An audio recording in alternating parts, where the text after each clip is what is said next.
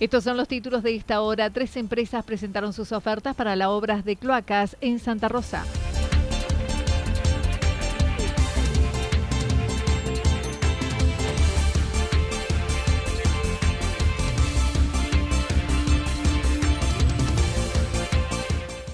Volvió a abrir sus puertas el Museo Estrella de Piedras en Villa Rumipal.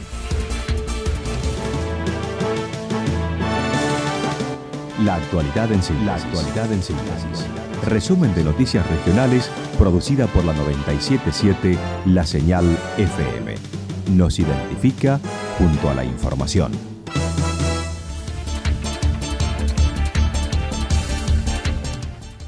Tres empresas presentaron sus ofertas para la obra de cloacas en Santa Rosa. Hoy, al mediodía, se produjo la apertura de sobres para la realización de la obra de saneamiento cloacal con la ejecución de los colectores principales, cloaca máxima, planta depuradora y descarga para el sistema cloacal de Santa Rosa. La inversión se realizará con fondos del Banco Interamericano de Desarrollo. El intendente de Santa Rosa inició el acto recordando luego de 18 años de gestiones, se llega al día de hoy. Es un día histórico. Como dije recién, este es un momento eh, que lo venimos esperando prácticamente el año 2004, cuando se presentó el proyecto de saneamiento cloacal de Santa Rosa y, bueno, a partir de ahí comenzamos eh, a trabajar. Eh, la verdad que muchos años, ponemos, son 18 años, en los cuales las gestiones, las decisiones, aquello que de alguna manera no lo conseguíamos, a través de, de este tiempo hoy, creemos que en cuatro o cinco meses ya se va a hacer realidad.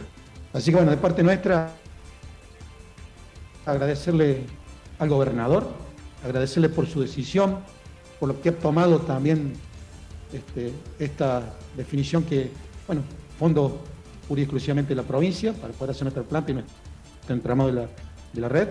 Al ministro, que también ha trabajado tanto, al ministro de Obras Públicas, a Fabián López, que ha trabajado tanto también en estos últimos tiempos para que esto lo pudiéramos lograr y bueno, en definitiva a todo el equipo también.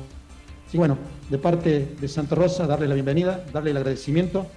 El ingeniero Alberto Bresciano, secretario de Servicios Públicos de la provincia, condujo el acto, quien señaló la obra tendrá un plazo de uso de unos 30 años para una población de unas 41.000 personas, con 28.000 metros de red, con unas 1.800 conexiones domiciliarias previstas. Y hasta 30 años tiene un plazo de periodo de diseño de aproximadamente 30 años. Y acá repito muchas veces los mensajes que nos dice nuestro gobernador y nuestro ministro, López, este, de que no solo trabajamos para nuestros hijos, sino en algunos casos para nuestros nietos y por ahí hasta bisnietos. Este, y miren qué hermoso que es esto, trabajar para el futuro, ¿no es cierto? Para, para conservar esta, este cauce de este río tan bonito que vienen tantos turistas y cuidarlo. Eh, más o menos en el futuro, por decir una fecha, aproximadamente el 2045, eh, vamos a tener previsto, tenemos previsto atender a unas 41.000 personas, 50 eh, 45.000 personas aproximadamente. Puede haber un poco más, puede haber un poco menos. Y también se ha tenido en cuenta en el diseño la población flotante, que serían los turistas. O sea que está preparada para, en estos momentos como hoy, donde hay gente que viene de otros lados a pasear, a disfrutar, tenga también solución a problemas cloacas y saneamiento en general. Va a tener una red, va a contar con una red, aproximadamente 28.000 metros, este, con sus correspondientes conexiones domiciliarias, unas 1.800 conexiones. El plazo de obra es de 30 meses y son tres las ofertas cuyos montos de 1.997 millones, 1.394 millones y 1.994 millones respectivamente. O sea que es una obra muy buena. El plazo de obra es de 30 meses, pero hemos puesto una nota aclaratoria este, donde en 10 meses vamos a tener que tener previsto una parte más principal a los fines de no ir de nuevo a remover alguna vereda, a remover alguna calzada, etc. Y luego poder trabajar más tranquilo en la zona más retirada, que son calles de tierra, como la, este, la cloaca máxima, la estación de bombeo, la planta de depuradora. Sé que es una, obra eh, señora, como dijo usted, y, muy completa. Tecnología, como decía recién, este, de punta. Bueno, hecho esta pequeña introducción, que espero que les haya servido, este, vamos Se estima la obra podrá iniciarse en junio. Volvió a abrir sus puertas el Museo Estrella de Piedras de Villa Rumipal. El museo volvió a abrir sus puertas el 22 de diciembre en lo que será el edificio definitivo.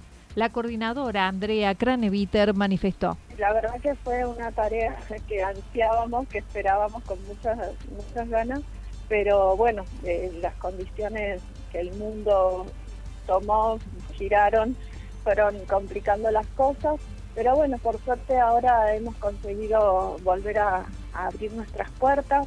Estamos en un edificio que ya es nuestro edificio de manera definitiva, así que eso nos alegra mucho, mucho también eh, saber que ya eh, el Museo Estrella de Piedra tiene su propia sede, eh, con muchísimos planes para seguir creciendo, para generar nuevas actividades, pero bueno, estaremos, estaremos trabajando. Están ubicados en la nueva casa del ingreso del camping de Villa Rumipal y cuenta con tres salas habilitadas. Estamos en, la casa que está en el ingreso al camping, al balneario de Villa Rumipal, al camping, al camping específicamente de Villa Rumipal. Lo que estamos ofreciendo son tres salas que logramos eh, organizar el museo eh, en estas tres salas tradicionales. La sala de ambiente, que incluye también el área de paleontología, el área de arqueología y por último la sala de la historia más reciente desde la fundación de Villa Rumipal, de los primeros, los primeros habitantes. Así que bueno, muy contentos con poder estar abiertos al público nuevamente. La idea es ir habilitando otros espacios ya que hay mucho material que aún no han podido exhibir. El museo se encuentra abierto de lunes a sábados de 9 a 12 y de 17.30 a 21 horas y guiadas a las 11 y 19 horas. Dentro de los proyectos quieren incursionar en el espacio digital y trabajar con escuelas e instituciones tratando de resguardar el patrimonio cultural. Estamos eh, con la cuestión de la pandemia, se nos abre todo un mundo en relación al mundo digital, que eso nosotros no lo trabajábamos tanto. Eh, entonces, bueno, es un desafío que tenemos, que queremos tomar de cubrir eh, espacios alcanzar otros espacios nuevos de manera digital, de manera virtual. Así que en eso es uno de los proyectos que tenemos. Después continuar eh, principalmente con las escuelas, con las instituciones educativas de nuestro pueblo, eh, más que nada en el generar conciencia sobre la importancia de proteger nuestro patrimonio cultural y natural. Eh, hablábamos mucho sobre lo que tiene que ver con el guardar y proteger para que las futuras generaciones puedan disfrutar esto que nosotros podemos ver y disfrutar hoy, ¿no? Entonces es una responsabilidad muy grande eh, y que, bueno, estamos invitando a que la gente nos acompañe en, en hacernos cargo y llevar adelante esta tarea. Para comunicarse pueden hacerlo al 3546 450920 y en la página de Facebook.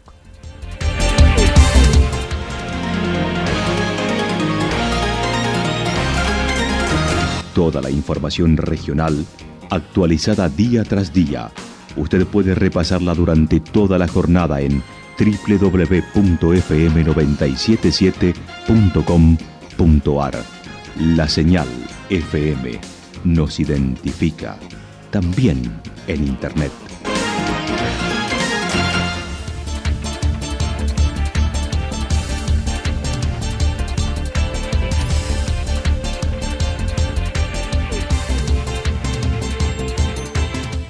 El pronóstico para lo que resta de la jornada indica tormentas aisladas, temperaturas máximas que estarán entre los 32 y 34 grados. El viento estará soplando del sector norte entre 13 y 22 kilómetros por hora.